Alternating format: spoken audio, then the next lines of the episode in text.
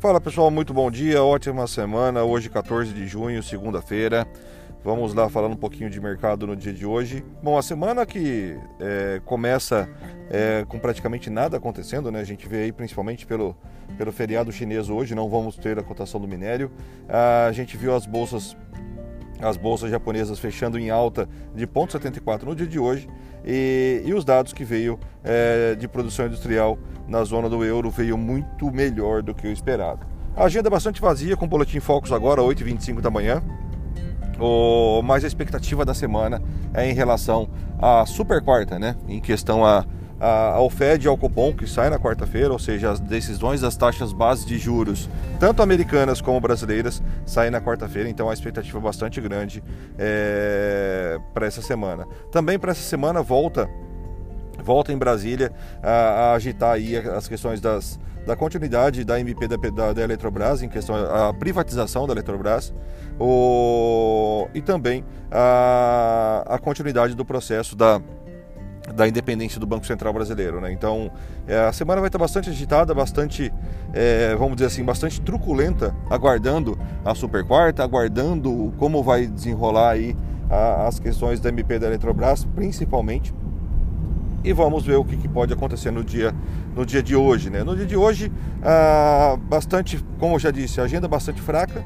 Temos só o Boletim Focus agora, 8h25 da manhã.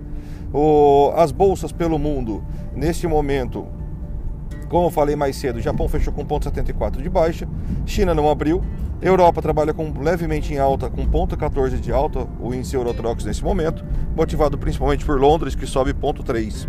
Ah, falando em Londres, a gente teve reunião do G7 é, nesse final de semana, os sete maiores potências mundiais aí, então isso, isso trouxe calmaria, dizendo que estão todos unidos para um, um, um, um pro comum, né?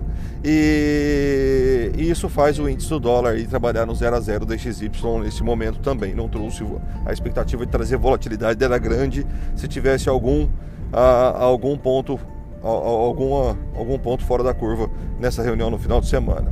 Bom, é, falando também dos futuros americanos desse momento, o S&P 500 sobe 0,08. Se ele abrir assim, ele vai abrir com nova máxima histórica. Lembrando que sexta-feira bateu máxima histórica.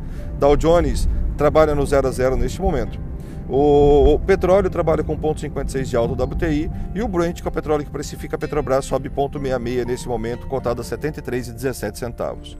O e nesse final de semana também o nosso o fanfarrão Elon Musk voltou a, a, a falar sobre as bitcoins, dizendo que ele vendeu 10% de sua, da, das participações da Tesla em Bitcoin.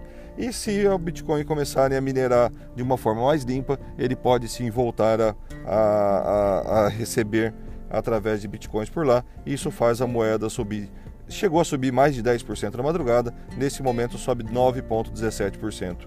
Uh, cotado aí a 30 a 39, 276, 39 mil dólares e 276.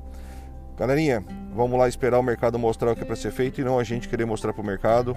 Daqui um pouquinho na sala ao vivo com, com os alunos. E até amanhã.